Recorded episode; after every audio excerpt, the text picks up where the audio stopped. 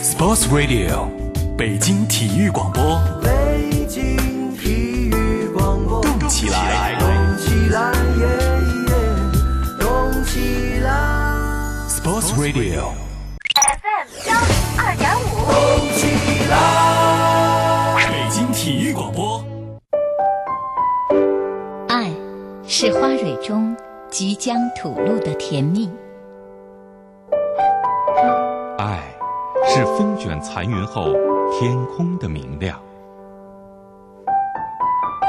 爱是润物细无声的阵阵喜悦，爱是真正明白后的轻松呼吸。爱是很多东西，爱是你在今夜私语时我能够听到的温柔心跳。诚挚沟通，邀您共享。这里是今夜思语时。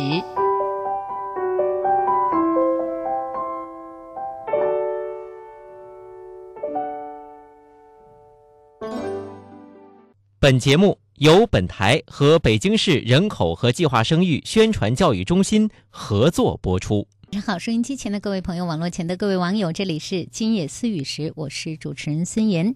今天是周五，周五是我们今夜思语时的大学生版。那我们每次大学生版的这个节目中呢，我们总是和大学生朋友、年轻的朋友来互动交流，大家遇到的情感的问题、两性的问题。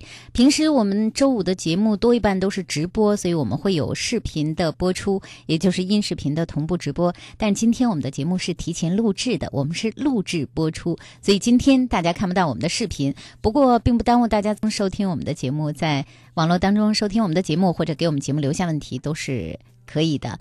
那在我们现在的节目当中，在这个时段，大家也可以给我们发短信、发微信，留下想和我们互动的问题。在我们下一次直播节目当中，我们就会和大家来互动。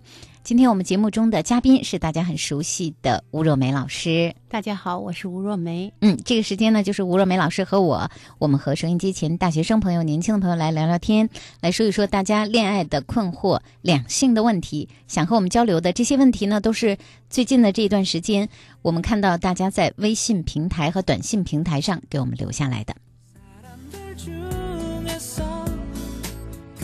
如果现在在收听我们节目的时候，也想和我们互动，也想留问题给我们，有一些什么情感的事情，一些什么样的心情想和我们交流，那大家可以发微信，记住我们的微信公众号是“今夜思雨时”，这是我们的微信公众号，现在就可以发微信给我们，平时任何时间也都可以发微信。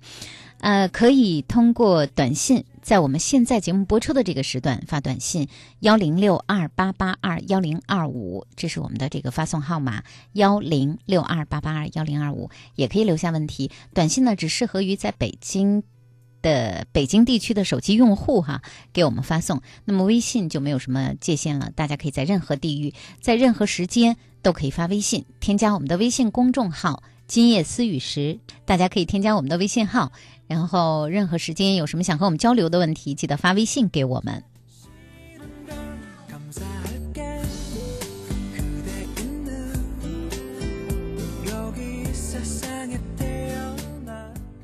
我们先来看大家近期留给我们的问题。首先呢，是一位男生的问题。那这个男生呢是大学刚刚毕业，啊、这个男生呢他说到了他现在遇到的特别纠结、特别烦恼的一件事情，就是他和女朋友啊，大概是在大二的时候就谈恋爱了，呃，也谈了那就三年多，快四年的时间了哈。这位刚刚毕业的男生呢。呃，他说他的工作才刚刚稳定，现在呃也正是这个刚刚开始工作、刚刚开始发展的时候。那他虽然他过去觉得和这个女孩子感情很稳定，将来也是打算结婚的，但是他并没有打算现在这么早就结婚，啊、还有就是他最近呢，在感情上遇到了他不知道该怎么选择的事情。他说主要是这样的：自从和这个女孩子谈恋爱之后，一开始呢，两个人感觉还是挺好的，但是后来啊，他们慢慢关系就密切，一直到他们发生了性关系。发生性关系之后呢，那两个人的关系就越来越不分彼此了。呃，女孩子呢，慢慢慢慢的。就有女朋友的角色啊，好像发展成了有一点像这个家里边老婆的角色了哈。他说，他说这个女孩子呢，比如说管他就管的越来越多，尤其是他工作以后，女孩子就跟他说，那你发工资了，你是不是就把工资卡给我呀？你这发工资了，你是不是每个月你就得给我一些，呃，这个咱们共同规划未来的一些你的收入啊？哎、而且这个女孩子呢，管的还挺多，她的每一笔开支啊，她的一些这个呃各种各样的一些活动啊，包括她可能和一些其他人的交往啊，女孩都管的越来越多了。男孩慢慢就觉得，怎么两个人那么的这个别扭啊？就是被管到那种比较压抑的程度哈。男生有这样的一种感觉，在这样的时候呢，男生对于要结婚这件事儿就开始有点动摇了。未来要不要结婚有点动摇了哈。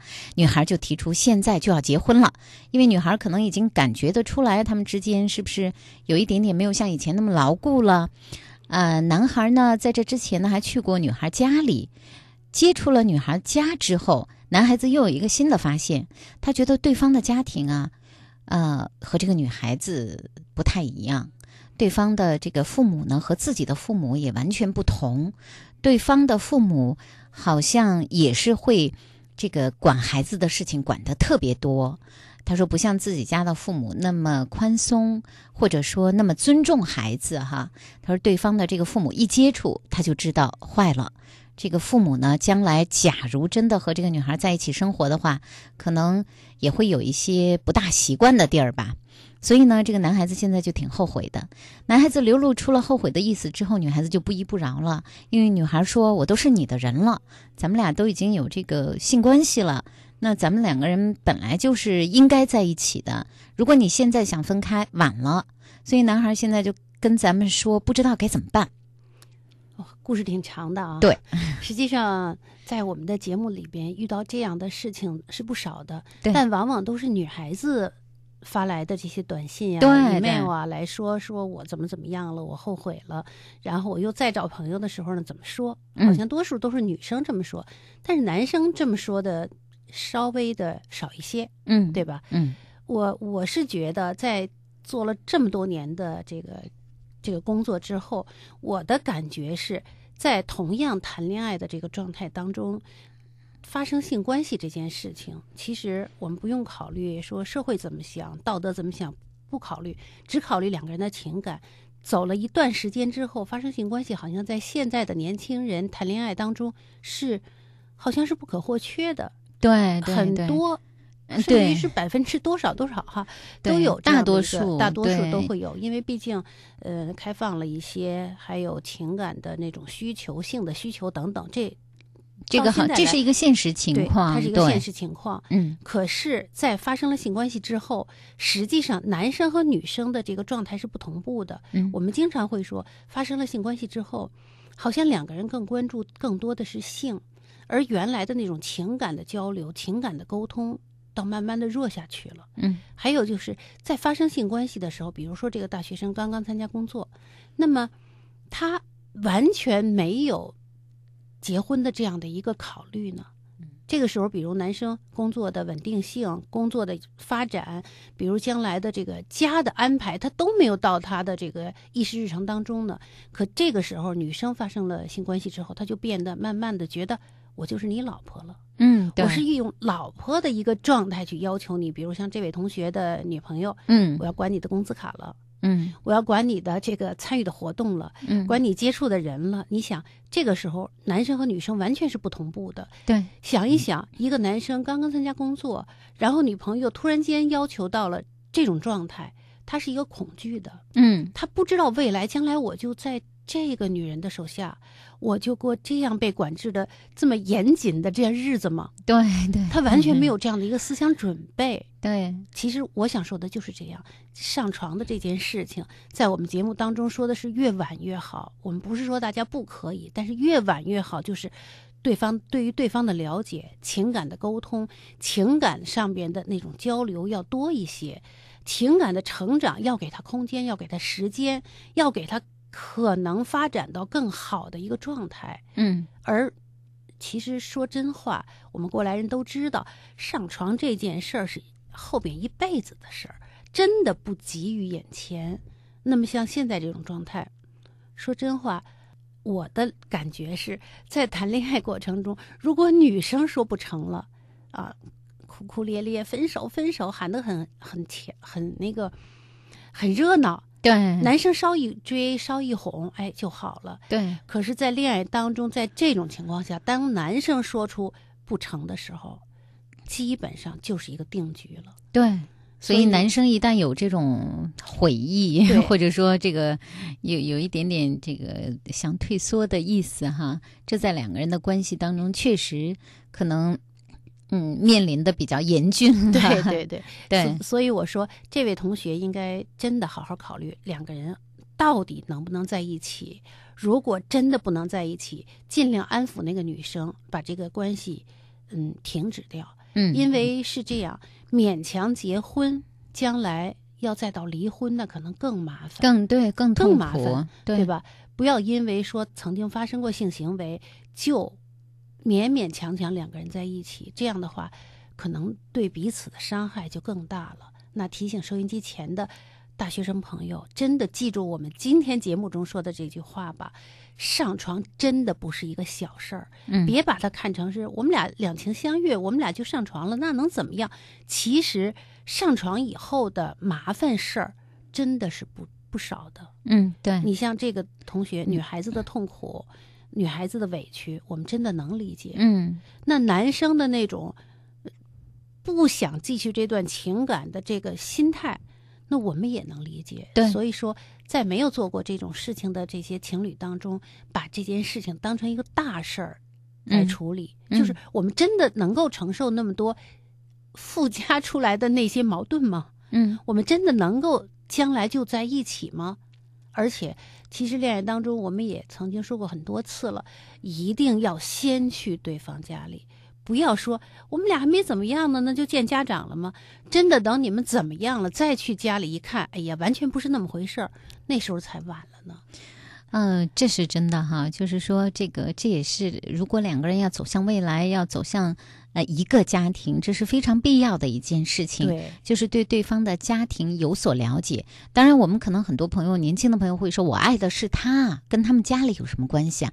有没有想过，这个女孩子就是这么愿意管这个男生？比如说，这个女孩说：“那个，哎，那你工作了，你把工资卡给我吧。”如果是这样的话，你看这个男生说了，到对方家里才发现，哦，对方的家长也是对孩子管的很多，可能对方家长就是这样互动的，就是 把钱都交出来啊，是吗？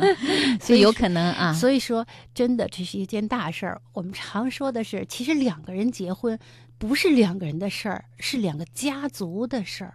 嗯，真的是两个家族的事儿，所以一定要在谈恋爱初期就尽量接触对方的家人，接触对方的朋友，看一看你们是不是能够走到一起的这样的人，嗯，这样才是对爱情更负责任。对对对，好啊、这是这位这个男生的问题。其他的各位，大家现在收听的是《今夜思雨时》的大学生版，我们每周五播出。那今天呢，我们是录制播出。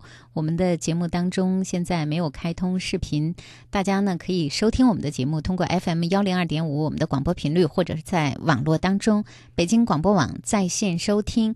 那大家呢也可以在我们的节目当中和我们来互动。那我们有各种各样的互动方式，我们。呃，比较方便大家的有公众微信号，在您的微信号当中，您只要查找公众微信，可以查到“今夜思雨时”，也就是输入我们“今夜思雨时”这五个汉字的全拼，用拼音来查找我们，因为我们的全拼呢是我们的微信号。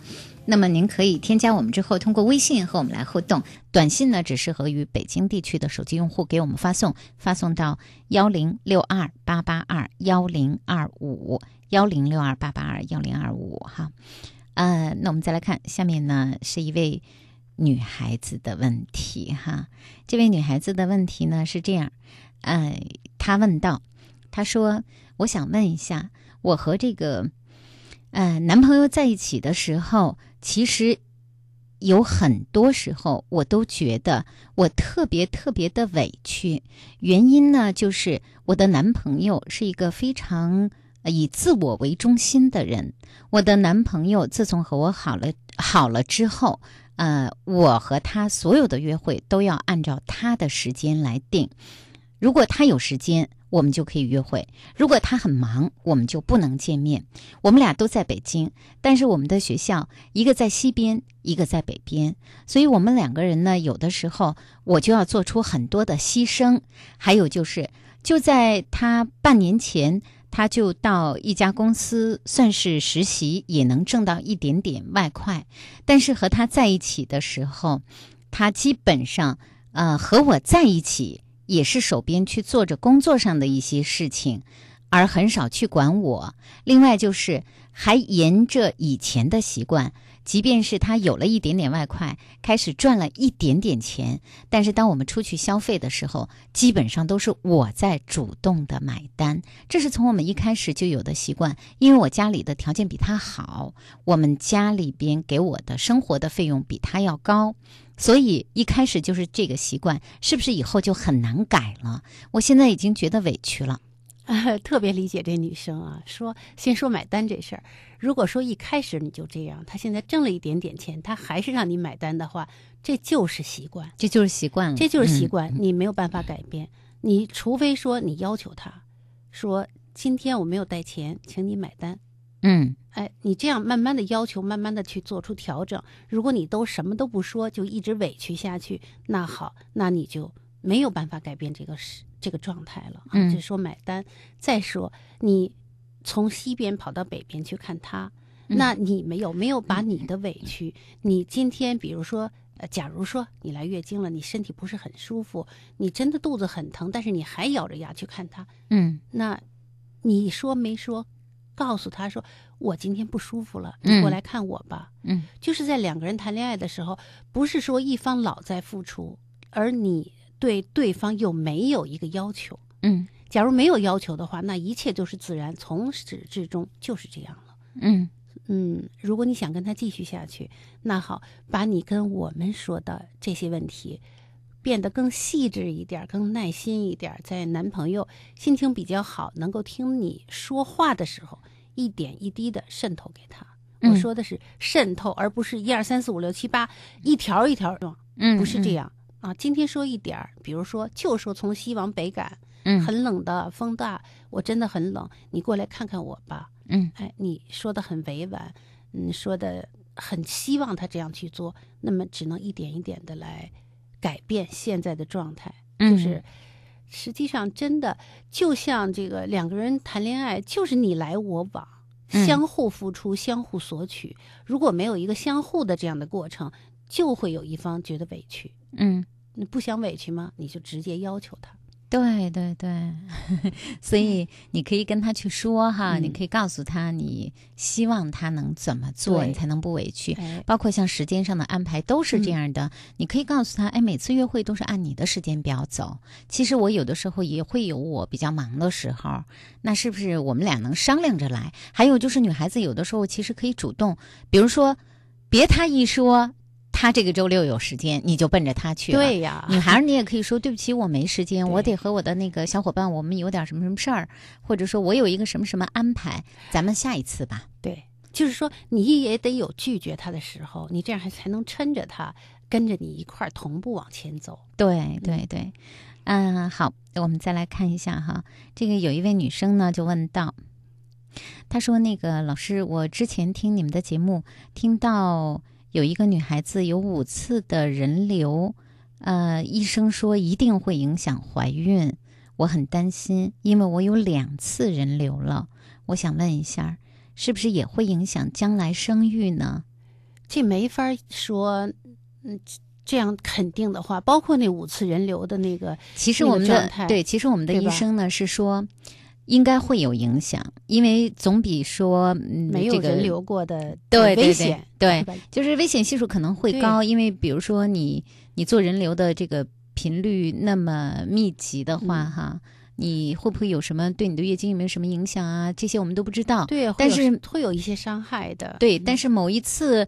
人流，或者说你没有休养好，那也或者说在这个手术的时候没有处理的特别的好，你就多了感染的机会，你甚至可能会伤到你的子宫、子宫的内环境，都是有可能的。所以，所以我们都会认为这么 这么高频率的去做人工流产。我们那天妇科医生首先就问的是，为什么不避孕？一次又一次拿那个、呀、拿那个人工流产来作为避孕嗯呃这个措施了。嗯，是这样。那这位同学就至少要做到不要有第三次人工流产了，对吧？嗯一定要好好避孕。还有就是，如果一个男生在这时候都不肯避孕的话，嗯，那他爱你吗？你考虑考虑这问题，对，这是非常重要的，对吧？你既然爱这个女孩子，你就不能不能让这个女孩子为你的一次行为，嗯，做出那么伤害身体的事儿。嗯这一点，我想女生不是说，呃，男孩子不想戴安全套，那我就随着他吧，我就听他的吧，这不是听不听的事儿。没有安全的措施，就不可以发生性行为，这是一个准则，这是一个宗旨。所以，让别人爱你，你要先爱你自己。嗯。呃，一位女生在问哈，说老师，我想问一下，有没有很纯洁的爱情呢？咱们现在校园中环顾了一下，有一些人也并非是纯洁的爱情呢。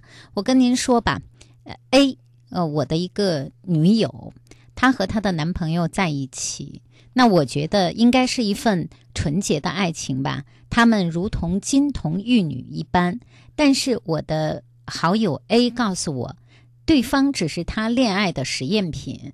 对方呢，也是 在学校当中非常有女生缘的一个男生。A 告诉我，征服了对方，自己觉得自己魅力倍增，也让自己增添了自信心。再加上不恋爱，那就没有练练手的对象，所以对方是自己恋爱实验品。这是 A。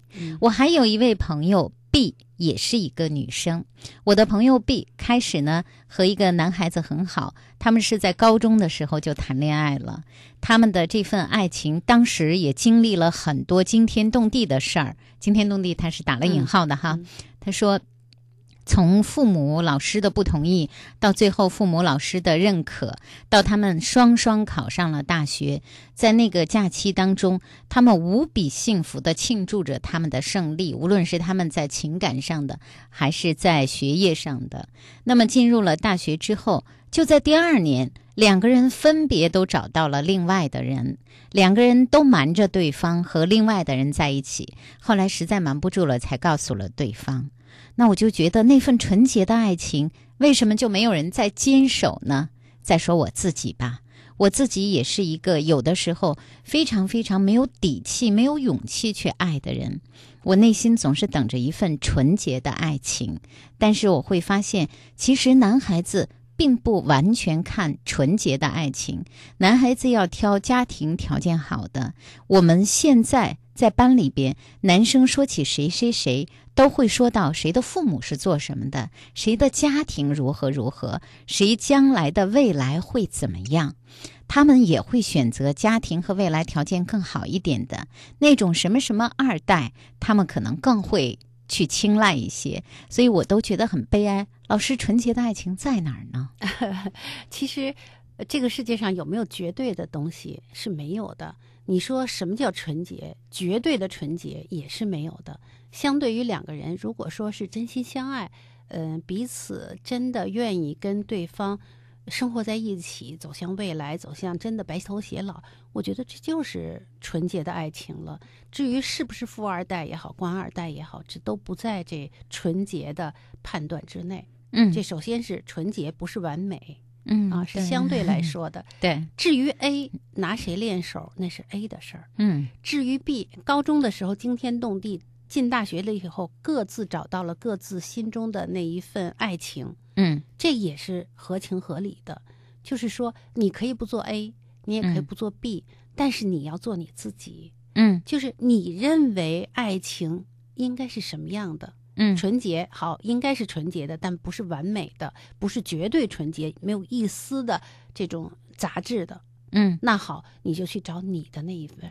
但是你说我就在这儿等着，那好，等着可能降临到你头上的幸福的几率就会减少很多，这嗯概率就减少很多。你也要主动出击，看到不错的男生，你要表示友好，甚至于表示好感，这是你该做的。总结一下，就是你不是 A，也不是 B，做你自己吧。对。然后，其实内心，如果你期待一份比较纯情的爱情，比较纯情的爱情，你将来可能谈的就是一份比较对呀、纯情的爱情。是就有的时候，就是我们内心期待的是什么，就是什么。你的你的朋友 A，他就是拿恋爱来练手的。当然，爱情这个事情，有的时候有太多的不不能确定性在里面。对呀、哈练手练手也觉得真合适，就在一起了。是的，对吧？对，那你就是想从一开始出发就是想结婚的，想着想着，最后谈着谈着也分手了，那不也就相当于练手了吗？对对对，所以说没有绝对的东西。对，好，今夜思雨时，大家听到的是我们的大学生版。我们现在的节目正在播出中，各位如果有什么想和我们今夜思雨时互动的问题，记得我们的微信号可以发微信发到。今夜思雨时，这是我们的微信公众号哈，大家可以添加“今夜思雨时”发微信，也可以发短信到幺零六二八八二幺零二五。如果习惯通过新浪微博来互动的各位，大家可以记得我的微博是“今夜思雨时”，主持人孙岩，在新浪的微博也可以在微博中给我留言、留问题、留私信。这里正在播出的是《今夜思雨时》的大学生版，我是孙岩。我是吴若梅，下半时段继续我们的节目内容。每一个夜晚都是最美的时光。每晚的十一点，他的声音都会绽放。你好，这里是今夜思雨时，我是孙岩。北京的夜啊，有许多醒着的耳朵，他们都在听你诉说。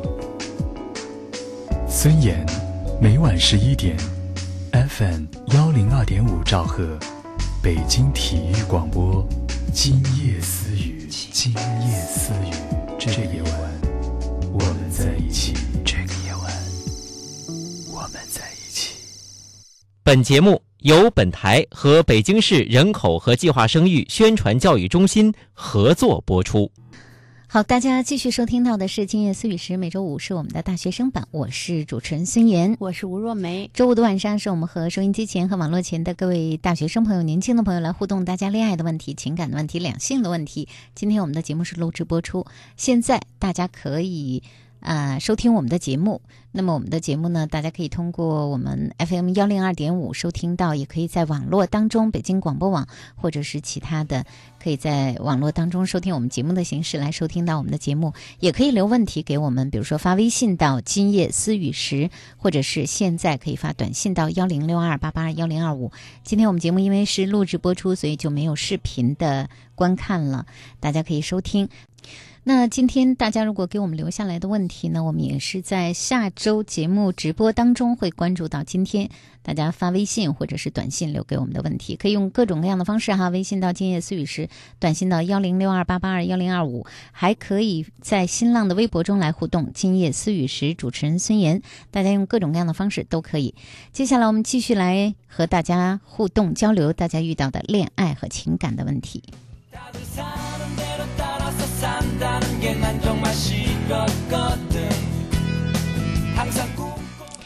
前几天啊，我曾经看到了一篇文章，这个文章特别有意思哈、他说的是一项特别好玩的爱情配对儿实验。嗯，他这个实验呢，特别想介绍给我们收音机前这个大学生朋友哈，因为这个两个人为什么能走到一起啊？关系能维持多久啊？缘分这个到底怎么样啊？其实，呃，这个心理实验呢，是想告诉大家，这个取决于。大家这个配对儿的质量如何，也就是你们有多相配。所以呢，这是一个特别有意味的一个心理实验哈。他其实这个实验呢是这样的，他说实验人员啊找来了一百位大学生，男女各一半儿，那就是说各自是五十个人，然后呢就制作了一百张卡片，卡片上是从一到一百，那就有一百个数字，单数的五十张卡片给男生，嗯双数的五十张卡片给女生，但是呢，呃，学生们并不知道卡片上写的什么数，就每个人拿到的数都不一样。这个数，这个卡片呢是背背在背后的，嗯是由工作人员帮你来拆开的，你知道吧？嗯帮你拆开，那你就并不知道说我背后我背的到底是。啊、这个呃很小的数，比如说二呃二啊，或者五啊，或者八呀，还是我背了很大的数，九十八呀，这个八十二啊这样的数哈。那这个实验呢是这样的，他呃把号都贴在背后了，大家可以说话，你呢可以看到别人的编号，但是你不能把别人的编号告诉对方，你你不能说那个。啊，吴若梅，你的编号是二啊，你不能这么说，你知道吧？我能看到你的编号，你能看到我的编号，可以说话。实验的要求是什么呢？是大家去找一个异性来配对儿，啊，只要两个人加起来的数字越大，得到的奖金就越高，而且奖金是归他们的。嗯嗯你知道吧？那配对的时间当然是有限的，比如说就在多少分钟之内哈。那大家猜猜会怎么样呢？这个实验，这个实验设置的特别简单，就是要男女都找到适合自己的异性，争取能凑到最大的总和。奖金呢是编号总和翻十倍。哇，很不少的。对，很不少吧？你比如说八十三号的这个男生，如果你找到七十四号的女生配对儿，那两个人就可以获得八十三加七十四一千五百七十美元的奖金。这是美国人做的实验哈，这当然是美国人做的实验了。但是，假如是二号的女生，你找到了三号的男生来配对儿，那你们两个人只能拿到五十块钱、五十美金的这个奖金了哈。实验开始了。由于大家都不知道自己背后的数字，因此呢，首先就是观察别人。很快，分数高的男生和女生就被大家找出来了。哟，那儿有一九十八号，是吧？那我呀抢，啊，对 呀，那儿有一个更更那个什么的，更好的，嗯那儿有一一百号，对对对。所以呢，九十九号的男生和一百号的女生，呃，这两个人身边都有一大群人，大家都想来说服他们和自己来配一对儿。嗯，来吧，跟我在一块儿吧，我会给你幸福的。哎呀，我们俩简直是天作之合吧！但是人类的这个一夫一妻制决定了哈，人们不可能同时和好多人去配对儿，对不对？所以呢，他们就变得非常挑剔。他们虽然不知道自己的分数具体是多少，但是他们知道我们一定比普通人要高，对，九十九分和一百分的那俩。对你不然为什么？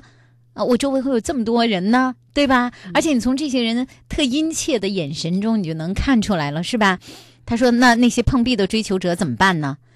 只好退而求其次，退而求其次了哈。那原来给自己的目标是一定要找九十以上的人配对儿，慢慢的就发现八十以上也行，哎，七十以上或者六十以上也凑合着能过了。呃，但是那些数字特别小的人就很悲催了，对吧？他们就到处碰壁，被人家拒绝呀，被嫌弃呀。呃，后来就参加实验的一个学生事后说，参与了这场游戏之后，他对人生的理解都 有所不同了，因为他在短短的那点时间之内就感到了人间的冷暖。他背后的数字太小了，基本上比如说都是个位数，要找一个愿意配对的人是难上加难。最后，他们想出来的办法无外乎有两条路，第一个是大家找一个差不多的，和自己差不多的凑合凑合，比如说五和六配一对儿，嗯奖金虽然只有一百一十美元，那也好过没有哈。第二是和对方商量，如果你愿意和我配对儿呢，那么拿到的奖金的时候呢，就不是对半儿，我愿意给你多一点儿。比如说三七分、四六分啊，或者事后我请你吃饭哈，等等等等等等。他说，但是如果找不到配对儿呢，是因为实在太没有面子了。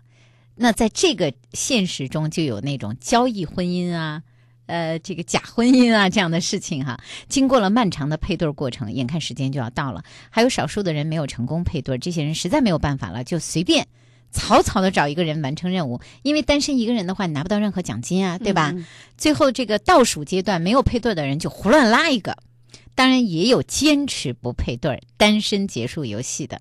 实验结束了。多好的一个游戏啊！真的是可以从中理解这个谈恋爱和婚姻的一些状态。对其实很很尖锐，这个。啊你你知道这个出来的这个结果吗？嗯当时做完这个实验以后，心理学家就发现哈，说绝大多数人配对儿的这个对象背后的数字，其实都和自己挺接近的。啊挺挺有意思的相当。，对他，比如说五十五号这个男生，嗯，他的对象有百分之八十的可能性是五十到六十之间的女生。啊两个人的数字相差二十以上的很奇怪，非常罕见。你说人们在不知道自己背后数字的情况下，哈，那一百号的女生配对的对象是谁呢？大家可以猜一下。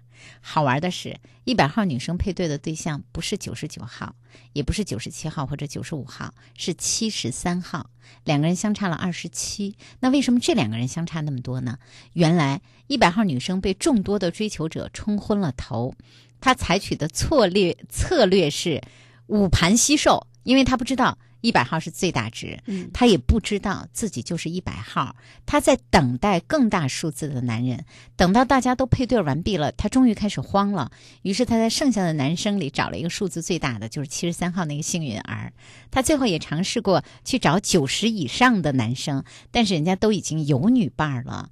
抛弃现有的女伴儿和他配对是不太现实的哈，因为多多少少都有一点友情了。哈哈哈。他说犯不着为了多这点美元去换人，对不对？后来呢，这些大学生们呢，还总结出了许多的经验哈，说这个因为人太多，地方太小，你并不可能跑去看每一个人背后的数字，这就是找对象的时候圈子和地域的限制。还有就是，你只要看谁边上围着人多，谁的数字可能就比较大。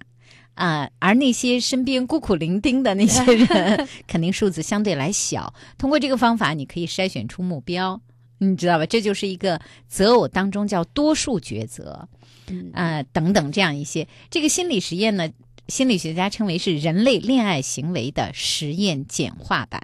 哎，我觉得真的是非常非常的有道理啊，嗯，对吧？谈恋爱的时候真的是，如果你知道自己是一个什么状态，你一定选的是跟自己差不多的人，对对吧？对，如果说好高骛远的那样的一个状态，可能嗯不知道自己是怎么回事儿，我就玩命往上追，往上往上走，那好，可能就会碰壁。对对对。嗯，当然，每一个人眼中的这个价值标准不同，咱们每个人背后没有真的背那个数字哈，各位大学生朋友，而且每一个人这个价值的标准也不一样。还有就是，其实呃，这些恋爱心理学家们也告诉大家，我们的数字这一生都会发生变化，其实你说你的数字是动态的。，对，就是说他给他现在别上了一个数字啊，嗯，但是我们虽然没有数字，其实是有的。对，但是这个数字是会发生变化的。比如说，你呃做出了多少成就，或者你是一个什么样的人，或者你在这个你的呃整整个的这个，特别比如说是你择偶阶段哈，你你在大学校园里这个恋爱已经开始了，你的这个分数可能一开始人们不太了解你的时候，你的分数可能是多少？当人们了解了你之后。你的分数又是多少？有的时候人们不了解你的时候，可能给你的分数给的很低；了解了你，给你的分数给的很高。有一些人是不了解你的时候，给你的分数很高，比如说你很帅，你很漂亮，人家凭着你的相貌给了你很高的分数。当了解你之后，才发现，哎，也许你并不适合做男友或女友。对呀、所以说这个分数的动态的变化，有很大程度上，除了别人的判断和别人的认识之外，对还有很大程度是自己的提升。对对在这一点上，实际上给大学生朋友们一个很好的提示，就是我上大学的时候，我怎么样让自己的分数不断的在提升？比如说我的学习、我的人品、我的沟通的这个能力、我的表达的能力和方式，还有就是我跟周围的人与人为善的一个。呃，习惯等等，嗯这些都是在给自己加分。那么好，实际上你的分数越高，将来你找的那另一半状态也会跟你差不多。对对对，所以我我我觉得看了这个特别有趣的那个心理测试以后，还是觉得非常的有意思的，非常应该让大学生朋友们能够 大家可以琢磨琢磨。对对对，好，呃，这就是我们和大家分享了一个恋爱实验哈。那我们继续来看大家要和我们互动的一些问题吧。呃，有一位呢，这个问到我们一个问题哈，他说：“老师，我想问一下，喜欢一个人需要理由吗？” 嗯、呃他他说那个有的时候为什么喜欢的这个人并不是自己原先想象的那个人呢？比如说自己在在这是个女生哈，嗯在高中的时候就开始想象自己想要一个什么样的男朋友，结果呢，现在喜欢上了一个人，这个人和自己想象的那个男朋友完全都不同呢。特别简单。那个时候你是青春期的白日梦，青春期的一个小姑娘，去想象自己将来的那一个那那一份爱情那一个人的时候，其实带着很大的一个局限性、嗯现实。嗯还有，呃，经常按照自己觉得，比如长相是什么样子，漂亮是什么样子。举个小例子，我小的时候啊，青春期的时候，嗯，我就觉得那个脸白白的、戴着眼镜的、呃瘦瘦的、高高的那样的男生，是我理想中的另一半样子的样子，另一半的样子。对，等到你走到社会上之后，可能就会一下子把你原来的那个想象给打破了，嗯而且碎的一地，你都拾不起来。嗯，然后你就看到了另外一个，也许是很威猛、很高大，大概长得也不太好看，又黑黑的、壮壮的，是这样的一个人吸引了你。嗯而这两样完全是不搭界的。对，现实是现实，青春的梦想是青春的梦想。其实那个时候是你的一个性的满足，你在给自己编故事，对，没有问题，也是正常的。而现在同样是正常的。对啊，所以一般来说啊，这个，呃，喜欢一个人，如果你真的是一份喜欢，真的是让你心动的那种感觉，一定是有理由的。对，千万不要说拿原来的那个去套。我青春期的时候想的可不是这样的，那不行吧？那这样就可能跟你的爱情失之交臂了。对好，呃，今夜思语时，我们继续再来看下一位问我们的问题哈，这是在我们的这个微信平台上，呃，有人问到的问题。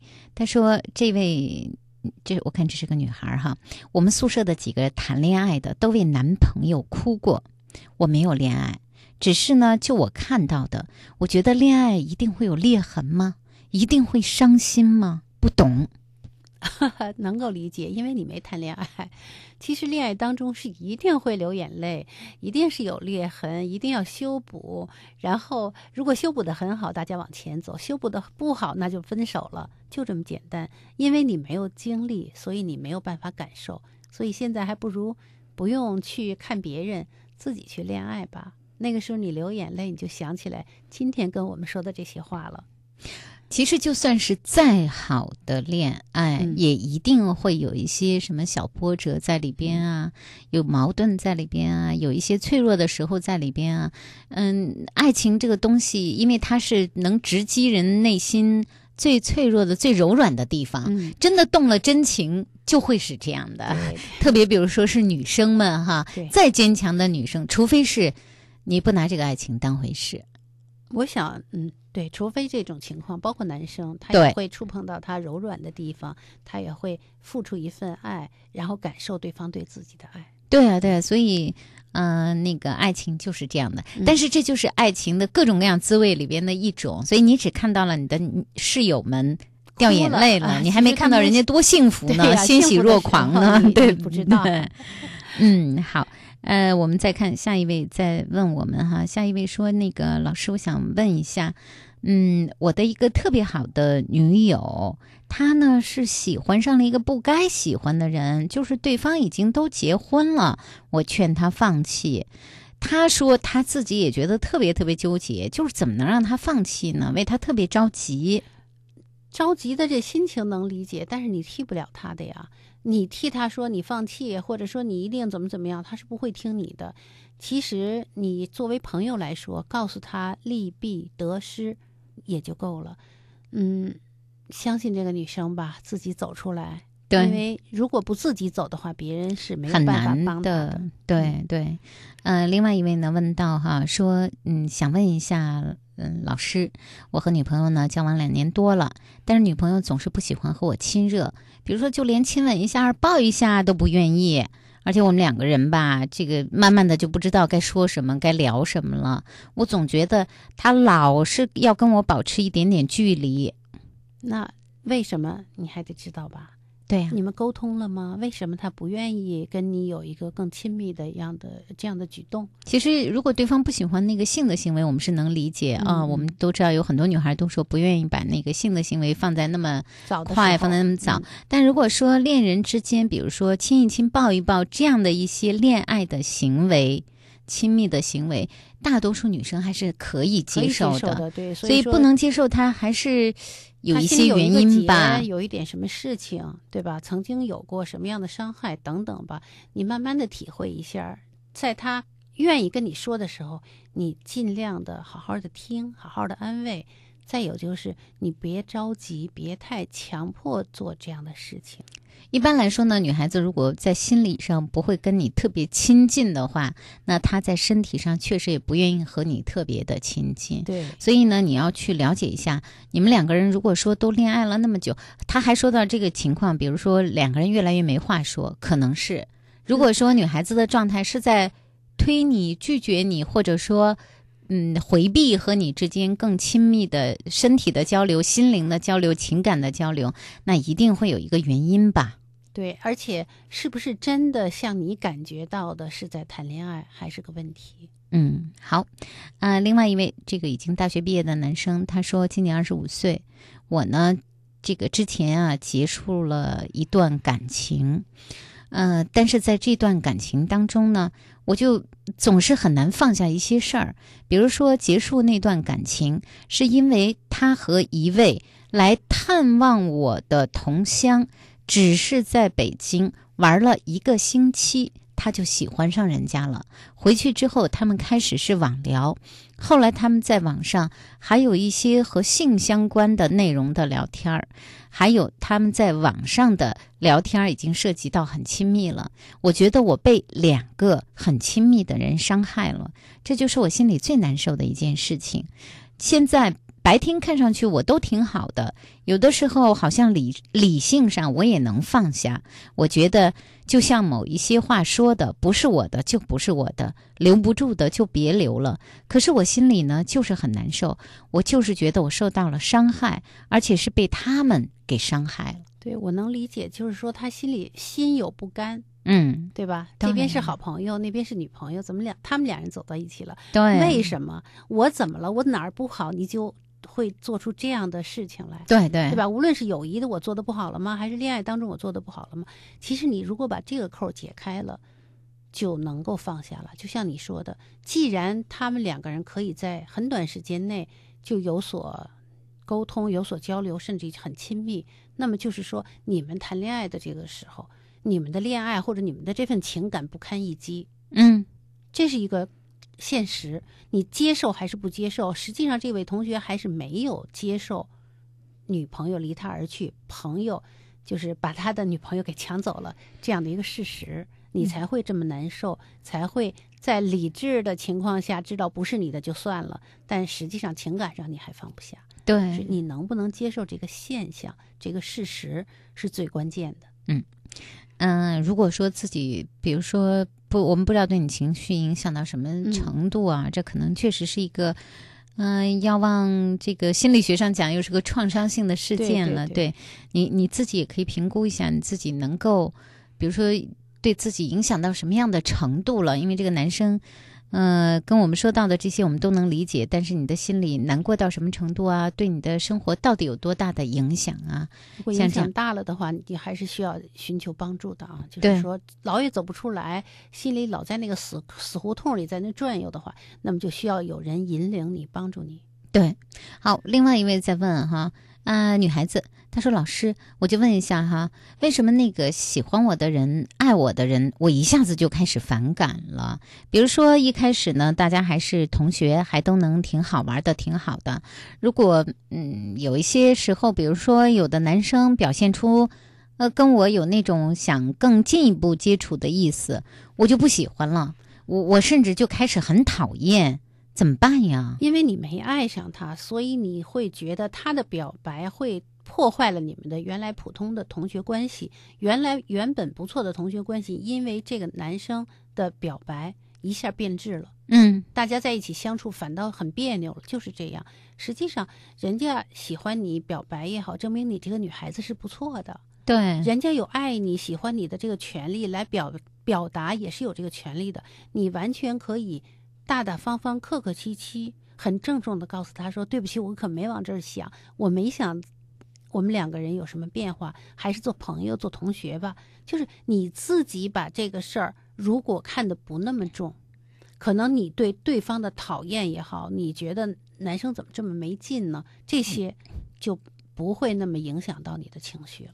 嗯实际上，你把这件事看得非常重，才会有现在的一个精神反应。嗯，好，呃，另外一位呢，呃，也是一个女生跟我们说到的啊，她说：“老师，我想问一下，我的男朋友，我的男朋友呢，这个特别听他妈妈的话，是他妈妈的非常乖的儿子。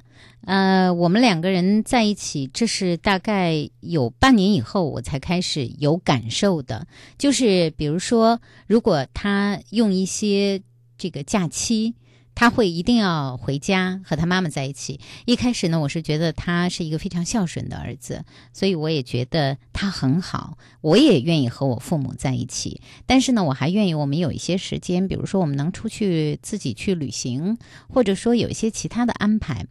但是他只要有时间就想到他妈妈那儿，还有就是。很多的事情他都要向他妈妈去汇报。其实他和我的关系一开始他就跟他妈妈汇报了。那他和我有的时候吵架，他也会跟他妈妈说；有的时候闹点不愉快，甚至我说的一些话，他也会告诉他妈妈。呃，开始呢我没有太在意，后来我知道他这个习惯以后，当我们吵架的第二天，我就会问他：昨天你给你妈打电话了吗？他说打了。我说你都跟你妈说什么了？你妈又说什么了？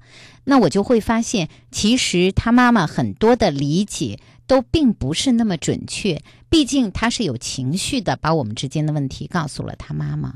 我现在有点害怕，有点担心。我总觉得他和他妈妈似乎没有脱离开的打算。是这样啊，其实一个男生，呃，无论是男生女生，长大了以后是不是成年人了，是应该孝敬父母的，是应该尊重爸爸妈妈，听他们的话的。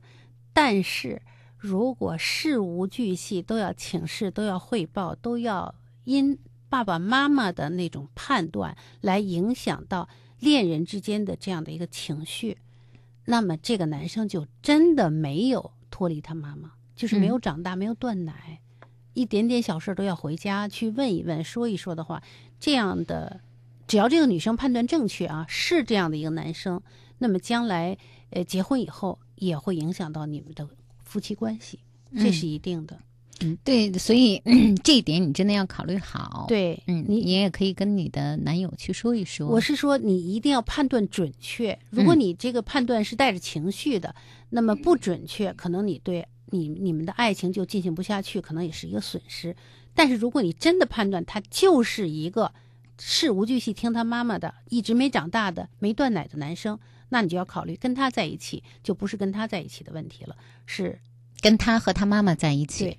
嗯，所以这要考虑到 对，而且我发现这个问题，这样的问题，其实，在我们节目中我们遇到过不少。因为可能是不是现在都是独生子女，虽然孩子们都大了，都超过了十八岁，但是作为父母而言，还是孩子是自己最呃要呵护、保护、要指导的这样的一个对象。对，所以有很多时候，其实爸爸妈妈已经呃对孩子的这种呵护和保护，已经影响到他们独立的。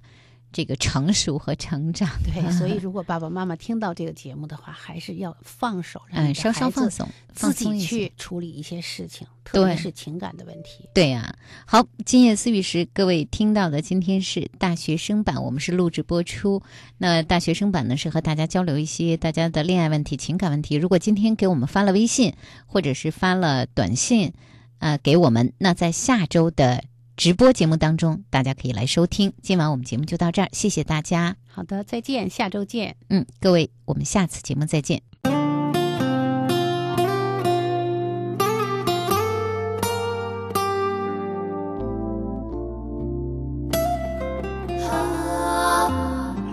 总觉得那样对你随意，无意中却让你感到出局。你说吧。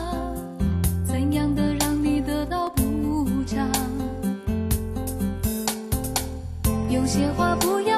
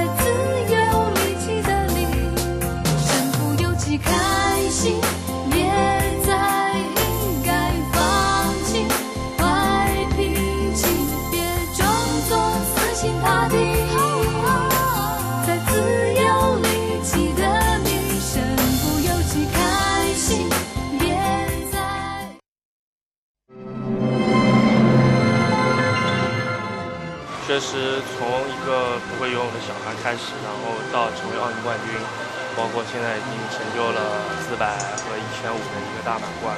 非常感谢所有支持我的，包括祖国，还有包括我们游泳中心这么多年对我一直的支持和培养。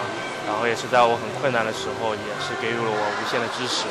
金牌里面，我觉得当然是有那些在默默支持我的人在背后，所以我也希望在日后更加努力，有更好的成绩回报他们。希望以后能有更多的机会让新红旗在更多的赛道上升起。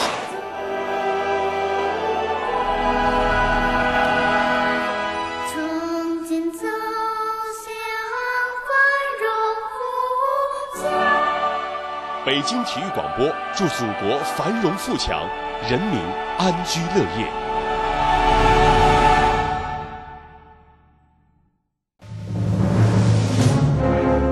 听众朋友，大家好，我是小亮，我正在仁川为您报道第十七届亚洲运动会。仁川亚运会除了设立二十八个奥运项目，还有八个亚洲人民喜爱的非奥项目：棒垒球、武术、空手道、板球、壁球、保龄球、藤球和卡巴迪。这是奥运五环光芒之外一道别样的风景线。我是小亮，和我一起关注仁川亚运会。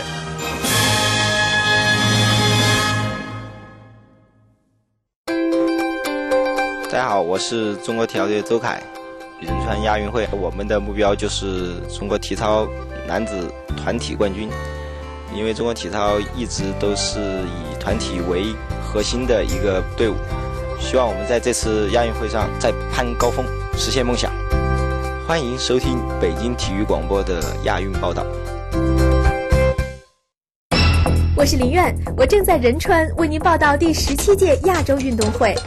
自1998年曼谷亚运会以来，韩国代表团连续四届亚运会稳居综合排名第二，成为名副其实的亚洲体育强国。今年，韩国代表团将力争九十枚金牌。当然，从1982年第九届亚运会开始，中国代表团在历届亚洲运动会上都名列金牌榜首。而今年，日本代表团的目标依然是保持金牌榜前三名。东京赢得了2020年夏季奥运会的主办权。所以，仁川亚运会是日本竞技体育面向东京奥运会的第一步。我是林苑，和我一起关注仁川亚运会。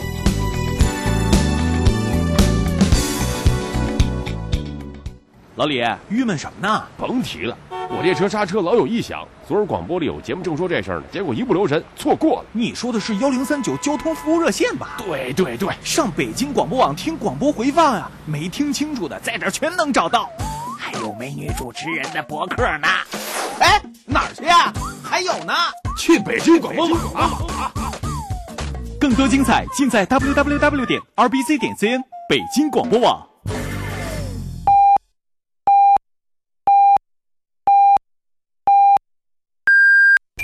北京体育广播 FM 幺零二五提示您，现在是北京时间零点整。北京人民广播电台体育广播，调频幺零二。